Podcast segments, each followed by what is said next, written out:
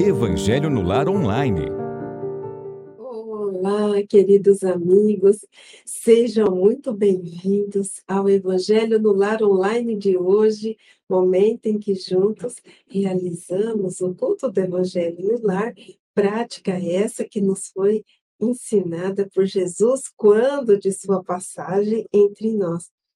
Evangelho no Lar Online acontece todos os sábados às 18 horas. É uma produção do canal Espiritismo e Mediunidade Lives TV e conta com a retransmissão de sete canais parceiros que possibilitam que esse momento possa alcançar mais corações. A nossa gratidão a você que já está aqui, de diversos lugares do nosso Brasil e também de outros lugares do mundo o nosso beijo, o nosso abraço virtual, a nossa gratidão por sua companhia, por sua presença, a nossa gratidão para todos que a mais tarde entraram em contato com esse momento e também deixam ou deixarão seus recadinhos. É muito bom poder contar com a sintonia, o carinho e a presença de vocês. E como fazemos todas as vezes em que nos reunimos, Vamos à nossa prece inicial, elevando o pensamento a Jesus, rogando para que nesses instantes os nossos corações estejam serenos, mas que principalmente que eles estejam receptivos à mensagem e à lição do Evangelho. Que mais do que compreender a sua lição, Jesus, consigamos vivenciá-la no nosso dia a dia, Rogamos, Mestre querido, para que as suas bênçãos de paz e luz possam ser derramadas em todos os lares sintonizados neste momento e em todos aqueles que mais tarde entrarão em contato com essas reflexões e preces. Que o Senhor envolva todos nós na sua luz, no seu amor, na sua misericórdia, renovando o nosso plano, a nossa esperança a nossa fé em dias melhores que consigamos, Jesus, vivenciar todas as situações desafiadoras do caminho, mas sempre com fé, com esperança, com serenidade e perseverança. Esteja conosco, Mestre querido divino, hoje e sempre. Meus queridos, como fazemos sempre, para você que está acompanhando esse momento pela primeira vez hoje, o nosso Evangelho no Lar Online tem início com uma prece, após uma leitura extraída de um livro de mensagens da literatura espírita e após uma lição do Evangelho segundo o Espiritismo, finalizando esse momento com uma prece também. E essa leitura inicial, ela é muito importante porque ela permite que nós consigamos sintonizar com algo edificante preliminarmente as reflexões da mensagem do Evangelho. Muitas vezes estamos aqui depois de um dia repleto de desafios, repleto de dificuldades, enfim. E aí nós, quando separamos esse tempinho para as reflexões do Evangelho, estamos ainda com o coração repleto de angústias, de dúvidas, o nosso raciocínio repleto é, de muitas questões a resolver e essa leitura inicial começa a preparar e serenar o nosso íntimo para recebermos a mensagem do Evangelho propriamente dito. Então, é muito importante que nós, nesses momentos né, de Evangelho no lar, em que nos reunimos com a nossa família, ou mesmo nós, por nós mesmos, né, ficamos à frente ou do celular ou do computador, que nós consigamos nos sintonizar e nos entregar por inteiro nessas reflexões. Porque é nesse momento que nós podemos angariar novas forças, é nesse momento que nós conseguimos buscar o sentido da vida, compreender ou ressignificar determinadas situações que nos acontecem. É um momento de partilha, é um momento de entrega, de sintonia, de higienização de pensamentos e sentimentos menos felizes que porventura carregamos. É o momento em que nós, se porventura estivermos fora do prumo por alguma situação que esteja acontecendo, é aquele momento em que nós voltamos ao eixo, em que nós procuramos nos reequilibrar. E ainda contamos com a presença dessa espiritualidade amiga que sempre nos auxilia e em momentos como esse está presente também. Então, vamos à nossa leitura extraída hoje do livro Agenda Cristã, ditado pelo espírito André Luiz e psicografado pelo nosso querido Chico Xavier. E a lição belíssima, a lição de número 12, intitulada Ajude sempre. Diante da noite, não acuse as trevas. Aprenda a fazer luz. Em vão condenará você o pântano. Ajude-o a purificar-se.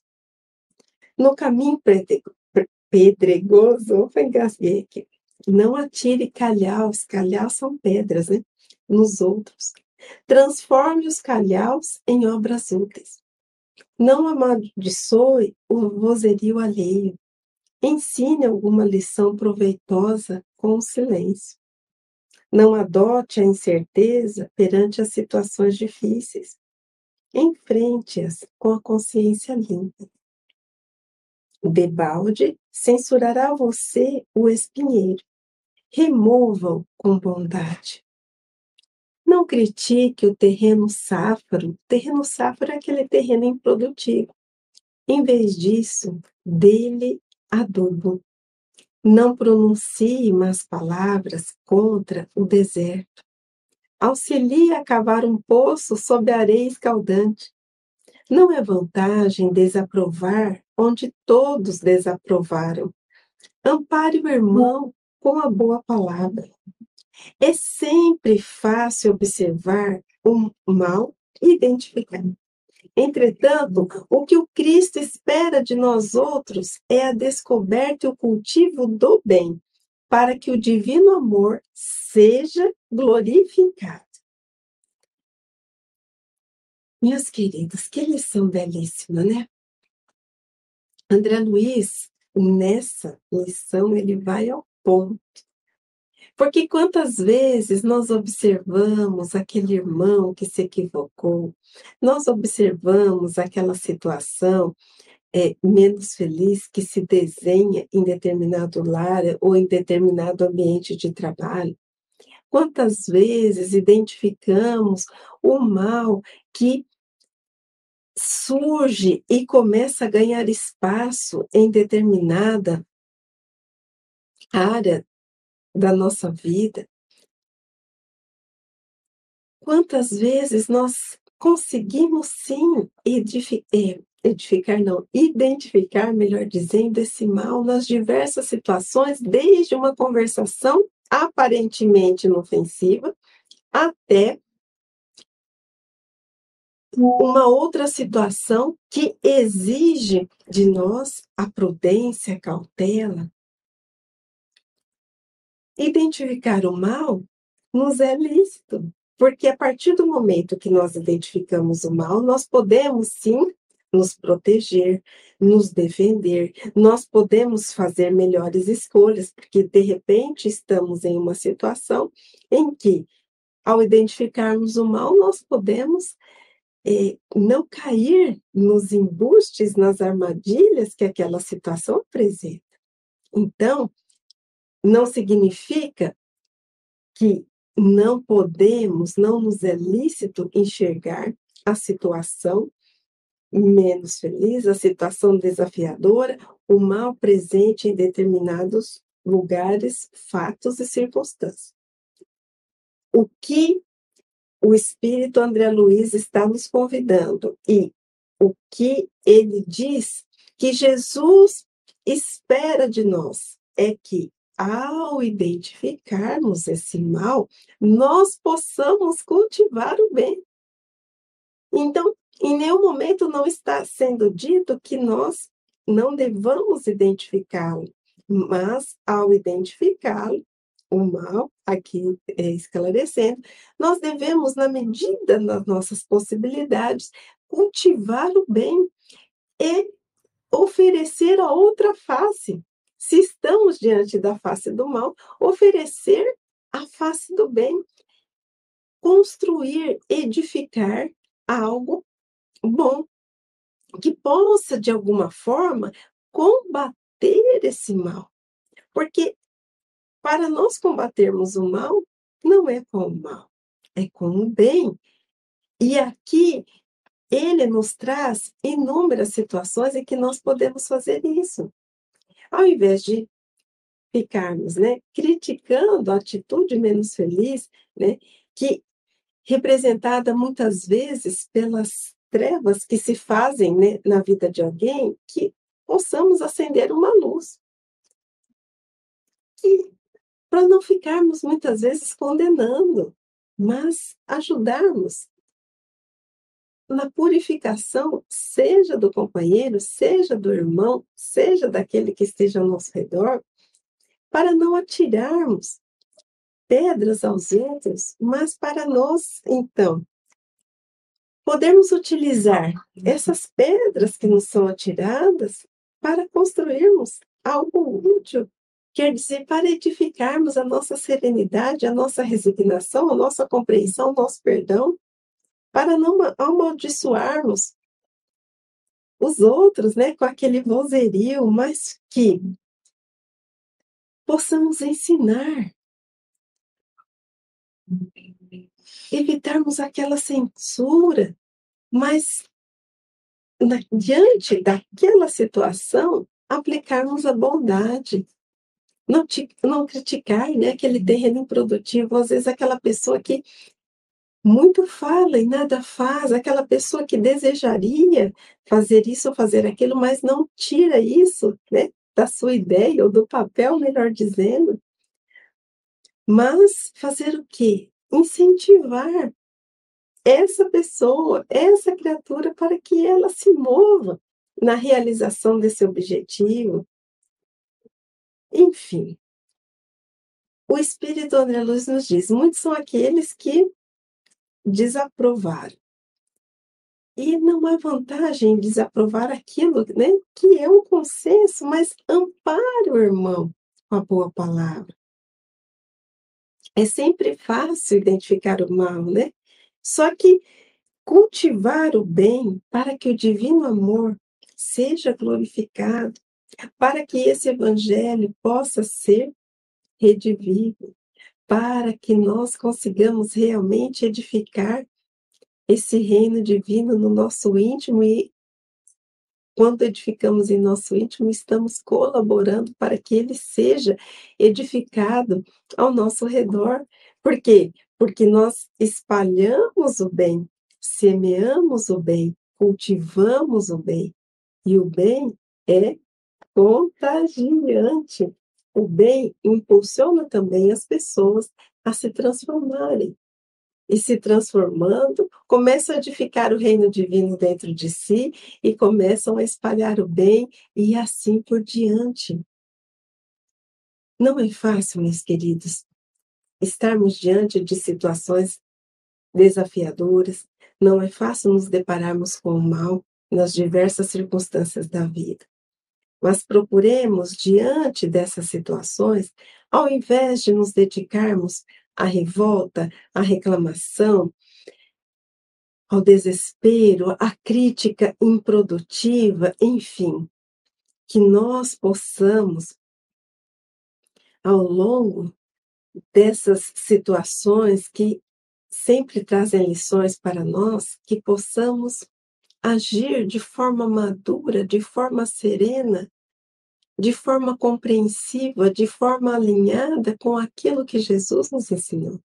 esse talvez seja um dos grandes desafios da nossa existência. Passar pelos reveses, passar diante das turbulências, das pedras e dos espinhos, mantendo-nos em equilíbrio, mantendo-nos sintonizados, mantendo-nos confiantes na bondade divina. Pensemos nisso. E procuremos ressignificar as situações.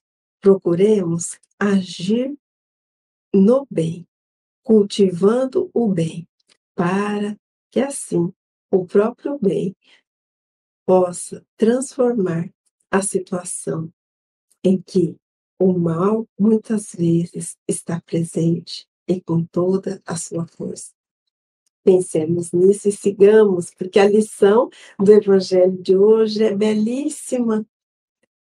É uma das minhas parábolas prediletas.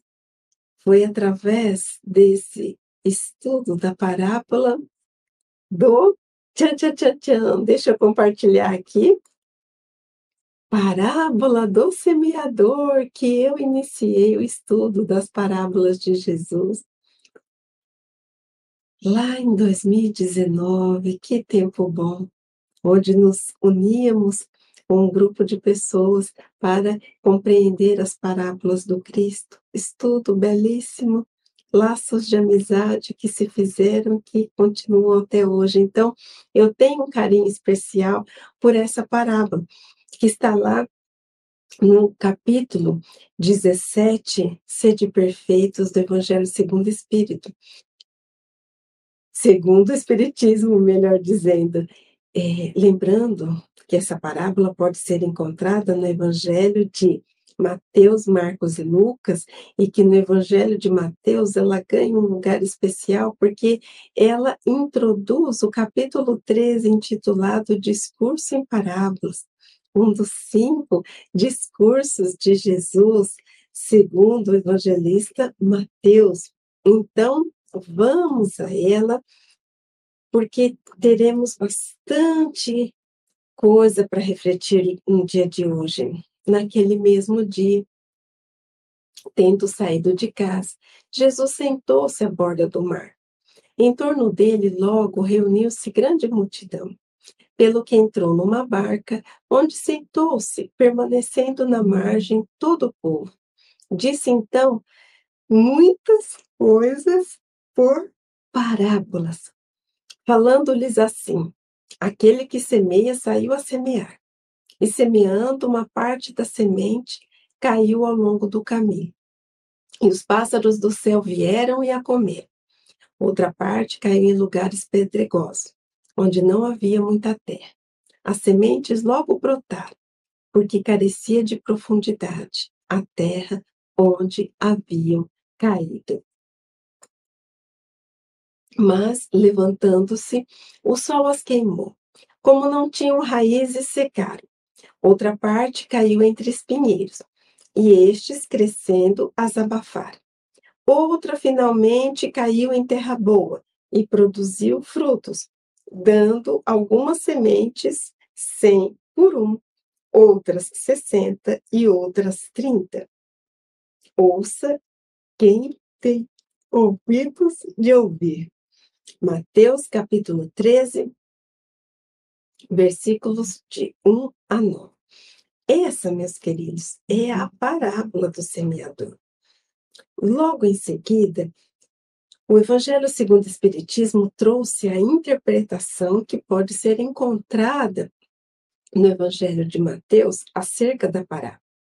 Mas vamos então relembrar essa parábola que nos foi trazida por Jesus nessa circunstância. Ele adentra a um barco, senta-se e de lá começa a ensinar a multidão. E ele então diz que esse semeador saiu a semear, que uma parte da semente caiu à beira do caminho. Que outra parte, mas só que logo vieram as aves do céu e a comer. Que outra parte da semente caiu em solo pedregoso. E por ter pouca profundidade da terra, ela conseguiu até brotar, mas quando veio o sol, ela foi queimada, porque não tinha muita profundidade de terra. E o que, que a gente entende sobre isso? Que quando a raiz tem uma certa profundidade, além dela conseguir se fixar melhor, ela consegue buscar extrair os nutrientes do solo, tanto a água quanto os nutrientes da terra, para conseguir crescer, para conseguir romper a superfície do solo e crescer em direção à luz. Mas se essas raízes não são profundas, o que, que acontece? Essa semente não consegue, então, retirar todos os nutrientes e até a água necessária para o seu fortalecimento e crescimento. Outra parte da semente caiu no solo espinhoso, e o solo espinhoso é aquele que acaba sufocando o crescimento da semente. E outra parte da semente caiu sobre a boa terra, que rendeu 100 60 e 30 por 1. O que nós podemos concluir acerca dessa parábola antes de partirmos para a interpretação que está lá no Evangelho de Mateus? Quem é o semeador? Nós podemos atribuir a figura do semeador a Jesus o Verbo de Deus, aquele que encarnou entre nós para representar o Pai junto da humanidade, para ensinar os princípios e as verdades sublimes e eternas. E quem diz tudo isso é Emmanuel no livro Consolador. Nós podemos lembrar do evangelista João, e no início era o Verbo. Jesus, o Verbo de Deus, como nos diz esse evangelista, é, desculpa, como nos diz Emmanuel, no livro Consolador, a representação do Pai junto aos filhos transviados do seu amor. Mas nós também podemos atribuir a figura do semeador a Deus? Podemos. Deus, aquele que semeou a semente dos homens, dos animais, da natureza, ou o Criador. O incriado quer dizer aquele que não foi criado, porque é aquele que sempre existiu. E Deus semeia vida, Deus semeia oportunidades. Nós podemos atribuir a figura do semeador a cada um de nós? Sim, somos semeadores. Somos semeadores porque podemos levar uma palavra, um auxílio, podemos semear o bem e também podemos semear aquele mal que nós refletimos aqui nessa lição do livro Agenda Cristã. Para os ensinos de Jesus não existe um gabarito, mas quando vamos interpretar essas palavras, parábolas, precisamos buscar coerência, cuidado, atenção, fazendo uma análise minuciosa dos seus ensinos, porque em Jesus tudo é profundo, e cada expressão, cada palavra pode trazer um grande significado no seu contexto. Nós pensamos, será que esse semeador ele foi diligente? Ele cumpriu fielmente o seu papel? O que era esperado para um semeador na época de Jesus? Que ele semeasse todo o solo que estivesse à disposição à espera do plantio. O semeador colocava uma bolsa, né, um embornal a tiracolo. Nesse embornal ele colocava a maior quantidade de sementes possível e saía andando pelo campo que esperava pelo, pelo plantio, lançando essas sementes. E aí eu pergunto, de quem é a responsabilidade para o crescimento da semente? Do semeador, ele cumpriu fiamente seu papel, porque ele lançou em todos os tipos de solo. Solo à beira do caminho, rochoso, pedregoso e o bom solo. Então, a responsabilidade pelo crescimento da semente incumbe a quem? Ao solo. E nós podemos atribuir ao solo as disposições do coração para compreender a mensagem que edifica. e, no caso, a mensagem do Evangelho de Jesus. E como são essas disposições para receber essa mensagem? E agora sim, vamos à segunda parte da, da parábola, na verdade, que a parábola finalizou aqui, mas vamos para a segunda parte das nossas reflexões, onde Jesus explica aos discípulos, lá no Evangelho de Mateus, a interpretação dessa parábola. Então, vamos seguir. Escutai, pois, vós outros a parábola do semeador. Quem quer que escuta a palavra do rei e não lhe dá atenção, vem o espírito maligno e lhe tira o que lhe fora semeado no coração. Esse é o que recebeu a semente ao longo do caminho. Aquele que recebe a semente em meio das pedras é o que escuta a palavra e que a recebe com alegria no primeiro momento, mas não tendo nele raízes, dura apenas algum tempo. Sobrevindo reveses e perseguições por causa da palavra, tira ele daí um motivo de escândalo e de queda. Aquele que recebe a semente entre espinheiros é o que ouve a palavra, mas em quem logo os cuidados deste século e a ilusão das riquezas abafam aquela palavra e a tornam frutífera. Aquele, porém, que recebe a semente em boa terra é o que escuta a palavra, que lhe empresta atenção e em quem ela produz frutos, dando cem ou sessenta ou trinta por um. Mateus capítulo 13, versículos 18 a 23. Então, Jesus explica aos discípulos o que ele quis dizer com essa parábola. Porque quando Jesus explica, profere, melhor dizendo, a parábola, os discípulos né, perguntam, questionam, por quê?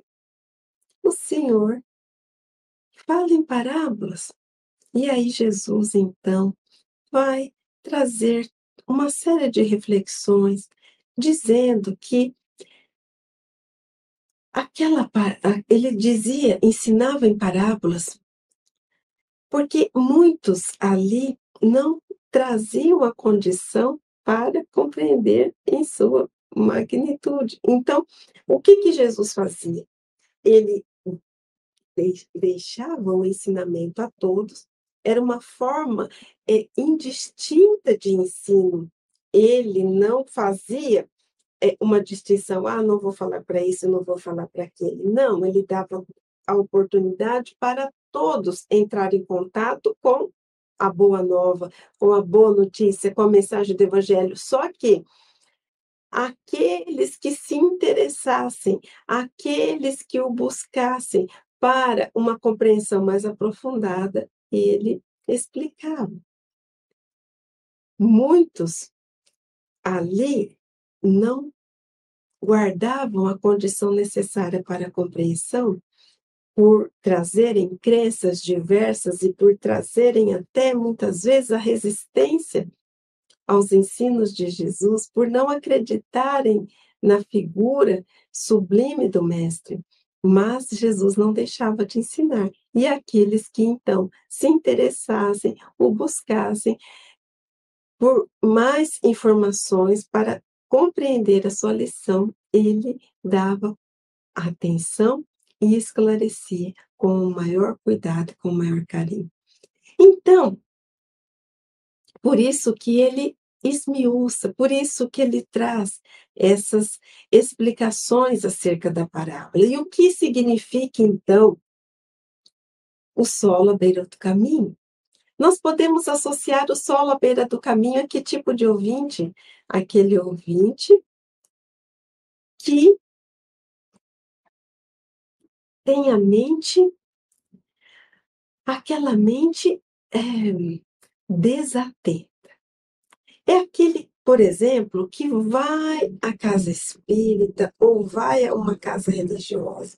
Só que enquanto ele está ali sentado, ouvindo a palestra, ou participando de um culto ou de uma pregação, o pensamento dele está em mil outras coisas. Ele não consegue se concentrar. É aquele que entra por um ouvido e sai por outro. É aquele que não consegue se dedicar a assimilar a mensagem. E então, por ele estar desatento, toda aquela mensagem que foi semeada no seu coração, ela acaba se perdendo. As aves do céu passam por ali e comem essa semente. Aqui, na interpretação da parábola, diz que o maligno, né, ele acaba levando essa semente, na verdade, como nos diz essa lição aqui, né? Quem é esse maligno? Só as coisas externas que nos distraem a atenção? Não, muitas vezes somos nós mesmos que, na nossa falta de comprometimento com o ensino edificante, somos nós mesmos que obstaculizamos a germinação da semente. Em resumo, o ouvinte à beira do caminho é aquele tipo de ouvinte desatento, que não consegue dar o devido valor àquela mensagem. Ele está no caminho, ele deseja, sim, é, trilhar esse caminho, ele pode até desejar, só que ele não consegue assimilar e dedicar essa mensagem, porque, na verdade, ele nem dá, concede, oferece a ela a devida atenção. E sem atenção, ele não consegue assimilá-la.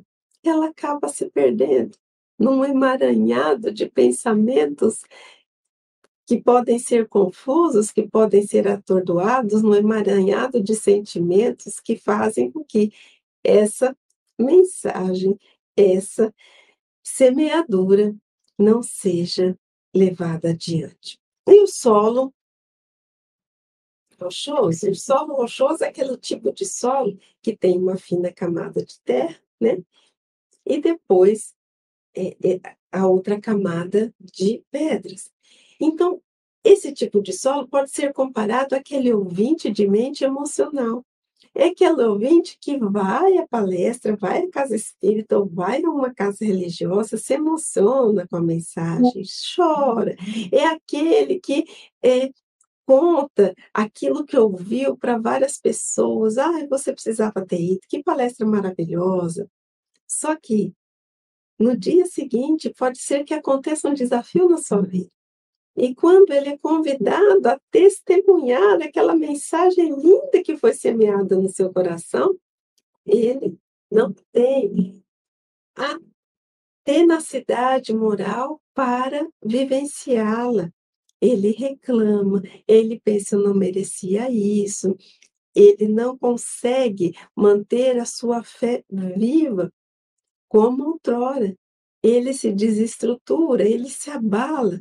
E aí, toda aquela emoção que ele sentiu no início de uma lição, de uma palestra, de um estudo, cai por terra, vai por água abaixo, porque ele não consegue manter-se firme e perseverante ante as tempestades, ante o sol ardente que pode então queimar essa semente. Nós também temos o solo espinhoso e nós podemos associar o solo espinhoso a que tipo de solo? O solo inconstante. É aquele que uma hora quer uma coisa, outra hora quer outra. Os espinhos são tudo aquilo que representam tudo aquilo que sufoca o crescimento da semente. Então, vamos imaginar que estamos numa casa religiosa e alguém vai lá à frente recrutar pessoas para o trabalho no bem. Olha, pessoal, nós estamos precisando de alguém para auxiliar na condução da fila do passo. Nós estamos precisando de alguém para ficar na recepção, direcionando as pessoas, esclarecendo as atividades da casa. Nós estamos precisando de alguém para auxiliar nas transmissões das palestras via internet, enfim. E quando estamos ali sentados ouvindo tudo aquilo, nós pensamos, ai, que maravilha, agora eu vou me recrutar no bem. Eu vou é, me candidatar, me voluntariar numa atividade dessa. Eu acho que vai ser muito produtivo, eu acho que vai ser maravilhoso.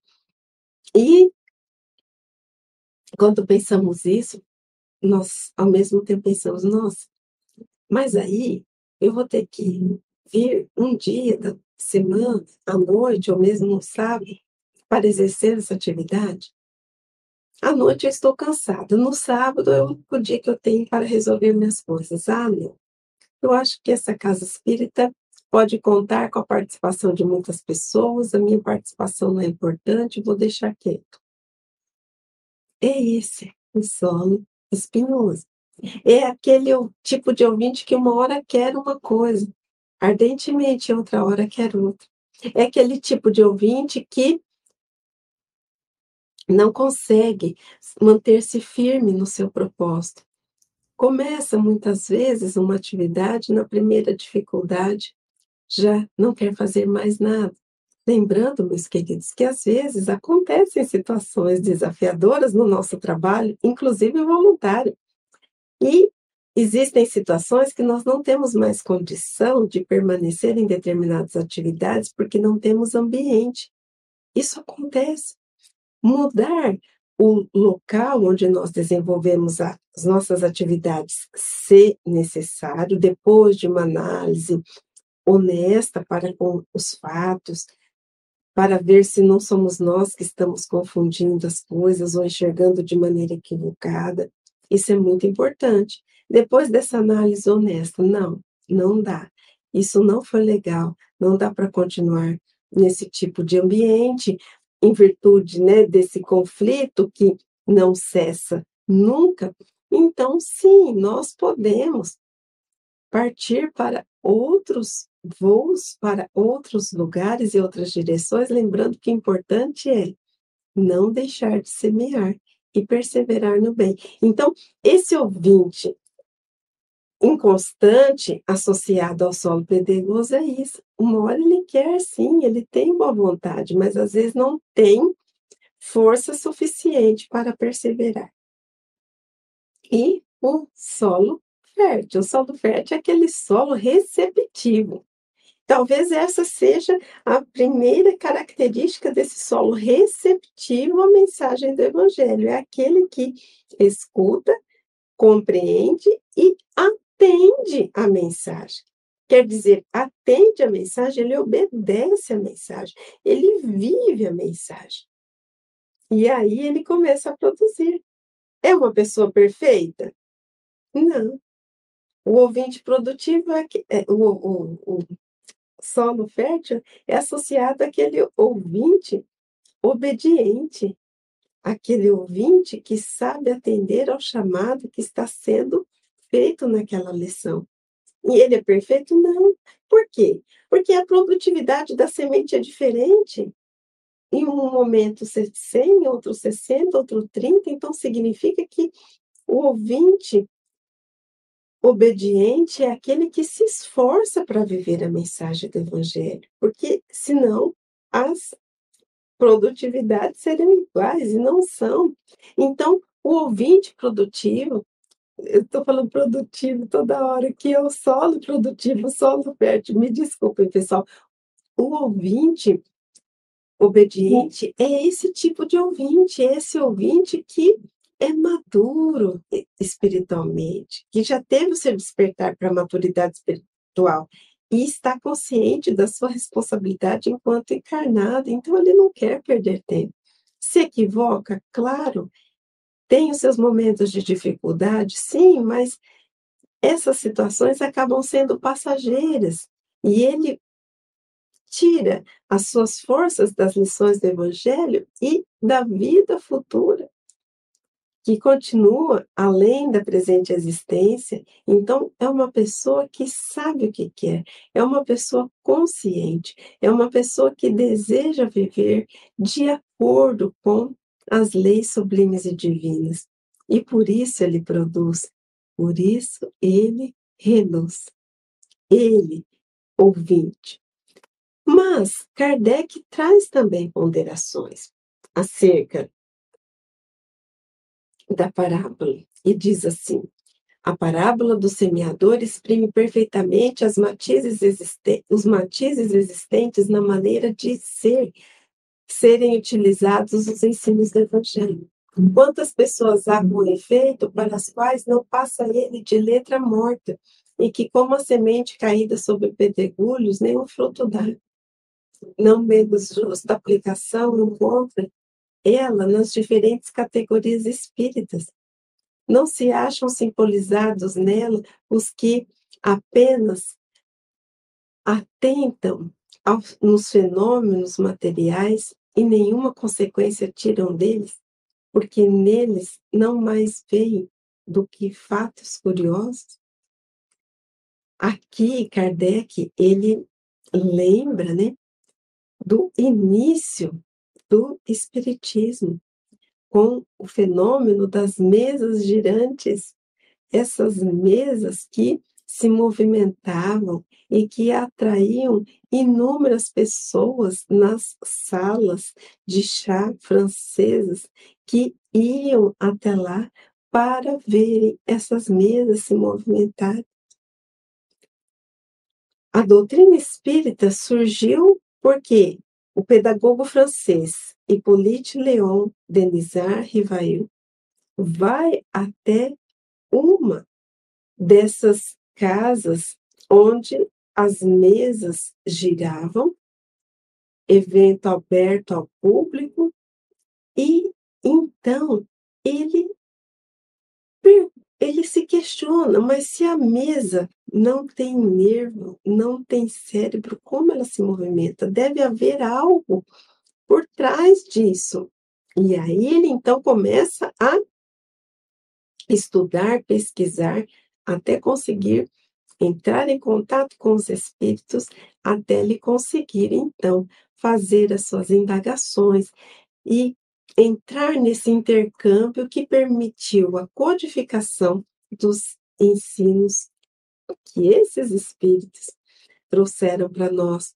Muitos daqueles que movimentavam as mesas eram espíritos menos evoluídos, mas alguns ali presentes, sim, eram aqueles espíritos que faziam parte desse movimento para que a codificação,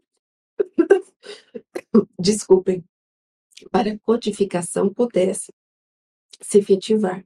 Então, Kardec foi o exemplo de que ele não foi aquele que ficou à beira do caminho. Apenas observou o fato, o fenômeno, mas nada produziu, nada fez para que aquele fenômeno fosse compreendido. Pelo contrário, ele agiu ele agiu e, nesse caso, ele teve uma atitude diligente, de estudo, de pesquisa. Mas quantas vezes nós estamos diante de literaturas, diante de lições belíssimas e nós não as assimilamos? Nós deixamos que essas sementes sejam levadas pelo nosso eu, muitas vezes em desequilíbrio, levadas pelas, pelos convites que o mundo nos traz, e muitas vezes deixamos e desperdiçamos essas lições, essas sementes. Nós também precisamos fazer uma ponderação, tanto esse solo à beira do caminho, como um solo espinhoso, que não permite, um não permite nem que a, que a semente se instaure em seu coração. O outro até permite, mas ele fica entre os cuidados do mundo Quando nós falamos tudo isso, quando falamos convites do mundo, cuidados do mundo, precisamos fazer uma ponderação. Somos seres espirituais encarnados em um mundo material. Então, sim, nos é lícito o lazer, nos é lícita a companhia, a convivência com os familiares e, enfim, nos é lícito preocupar com as finanças, porque nós precisamos ser responsáveis e gastarmos dentro daquilo que nós ganhamos.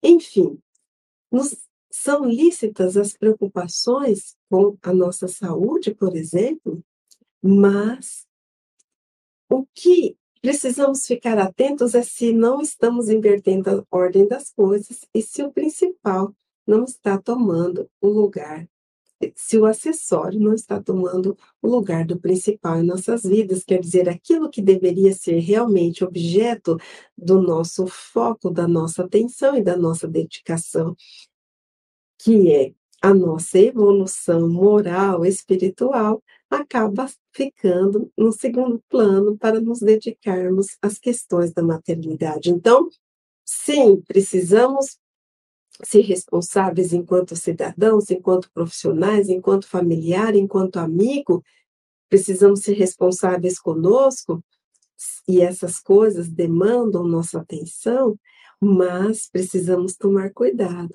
para não focarmos apenas nisso e nos esquecermos da nossa evolução e transformação.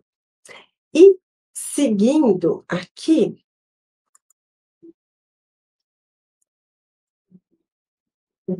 essa parte foi a que nós refletimos. Que, os que apenas se preocupam com o lado brilhante das comunicações dos espíritos, pelas quais só se interessam quando lhes satisfazem a imaginação, e que depois de as ter ouvido, se conservam tão frios e indiferentes quanto eram.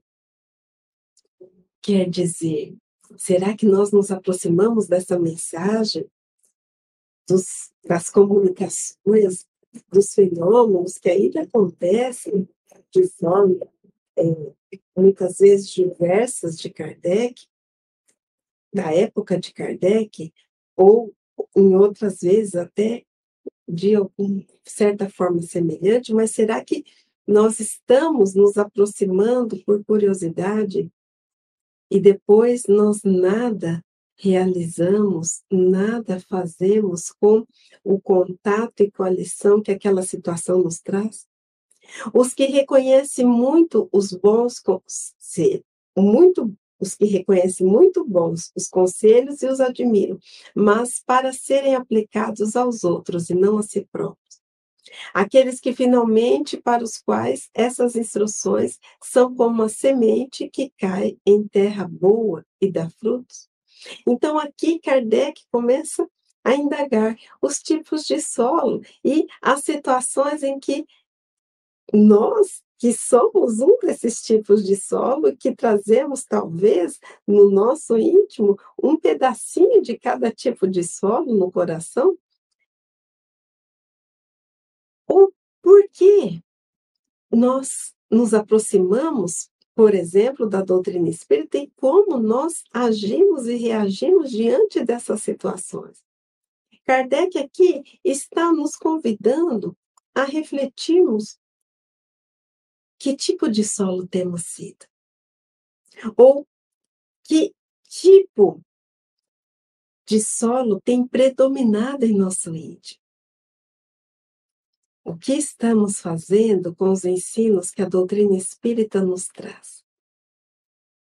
Como estamos vivenciando o Evangelho no nosso dia a dia? Será que ele está presente na nossa fala, no nosso pensamento, no nosso coração, nas nossas atitudes? Ou será que ele ainda está distante? Somos nós, meus queridos irmãos, essas criaturas dotadas da centelha divina, cujos solos dos corações precisam estar receptivos à mensagem do Evangelho, para que ela possa germinar, crescer e frutificar. Que tipo de solo temos sido? Qual a maneira como temos vivido? no que temos crido, diante do momento dolorido, quais as razões do nosso viver, já modificamos nossa maneira de ser.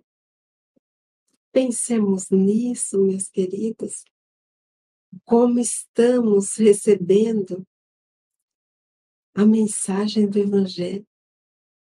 Como estamos cultivando a terra do nosso coração? Semeando bem? Semeando algo que não seja bom?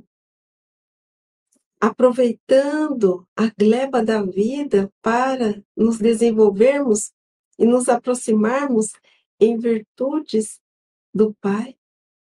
Ou permanecemos ainda como esses ouvintes desatentos, como os ouvintes de mente emocional ou os ouvintes inconstantes, que ora deseja uma coisa, ora deseja outra, ou se emociona, mas não quer vivenciar a dificuldade ou diante de um tesouro, acaba desperdiçando. Pensemos nisso. Pensemos que sempre há tempo de recomeçar. Sempre há tempo de se transformar. Ah, mas eu já estou com a idade avançada, eu não sei quanto tempo tenho. Meus queridos, toda transformação é preciosíssima, porque a transformação aqui, ainda que depois dela, pouco tempo tenhamos de vivência sobre a Terra, nós poderemos carregar essa transformação para o plano superior. E como é importante já nos conscientizarmos aqui. Por isso, sejamos semeadores, sejamos os lavradores que aram a terra do próprio coração para conseguirem acolher a mensagem do Evangelho e fazê-la frutificar. Vamos então à nossa prece, que possamos mentalizar todos os nomes que foram colocados aqui no chat, agradecendo mais uma vez a participação de vocês, a todos que chegaram depois, né, do início das leituras e das reflexões, esse momento fica gravado. Vamos sentar confortavelmente em nossas cadeiras e para aqueles que estiverem deitados, que também possam estar em uma posição confortável. Vamos trazer à nossa mente a figura do Mestre Divino. Vamos trazer à nossa mente a imagem do Cristo, a nos olhar de maneira meiga, serena, compassiva, amorosa, generosa. E assim, diante de Jesus, começamos a sentir uma paz que não conseguimos descrever. O Mestre emana irradiações de amor, que envolve a todos nós e nos traz principalmente o alento necessário para seguirmos sempre em frente, apesar das dores e dificuldades do caminho. Na presença de Jesus, nos sentimos mais fortes, mais corajosos, nos sentimos amados, nos sentimos queridos e sentimos que Jesus se importa verdadeiramente conosco. E assim, diante da presença do Mestre Divino, o nosso coração se inunda de alegria se inunda de gratidão, se inunda de esperança, se inunda de fé, porque sabemos que Ele está conosco. E que por mais difícil que seja o fato, a vivência ou a ocorrência, Ele não se afastará de nós. Que possamos fazer a nossa parte, buscá-lo e vivê-lo e senti-lo que podemos fazer a nossa parte sintonizando-nos com o bem maior.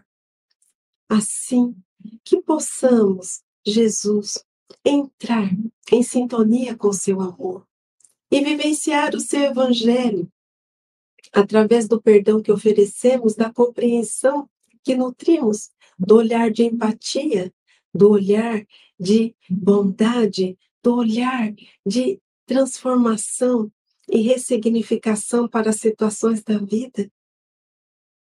Rogamos, Jesus, que o Senhor possa derramar as suas bênçãos sobre todos nós, humanidade pequenina. Quantos choram, quantos sofrem, quantos em desespero, quantos em desalinho, quantos em sofrimento atroz. Derramai suas bênçãos que consolam, que reavivam, que cicatrizam, que reequilibram esses corações, estejam eles encarnados ou desencarnados, e que o Senhor possa estar presente no nosso íntimo e que o sentimento de fraternidade ganhe cada vez mais espaço e força nos nossos corações. Envolva-nos, Jesus, na sua paz, na sua luz e no seu amor, hoje e sempre. Meus queridos, esse foi o nosso Evangelho no Lar de hoje. A nossa gratidão. Dizer para vocês que na semana que vem transmitiremos o oitavo Congresso Espírita de Sergipe. Por isso, excepcionalmente, no sábado que vem, dia 23 de setembro, não haverá o Evangelho no Lar, mas no outro sábado estaremos aqui, no dia 30 de setembro, estaremos aqui firmes e fortes para juntos fazermos o nosso Evangelho no Lar. Um grande abraço a todos, muita paz, muita luz e que tenhamos um fim de semana repleto de harmonia e de sintonia com esse amigo querido Jesus. Um grande abraço a todos e até o dia 30. Tchau, tchau. Estude conosco. Faça parte da família Espiritismo e Mediunidade. Em Lives TV.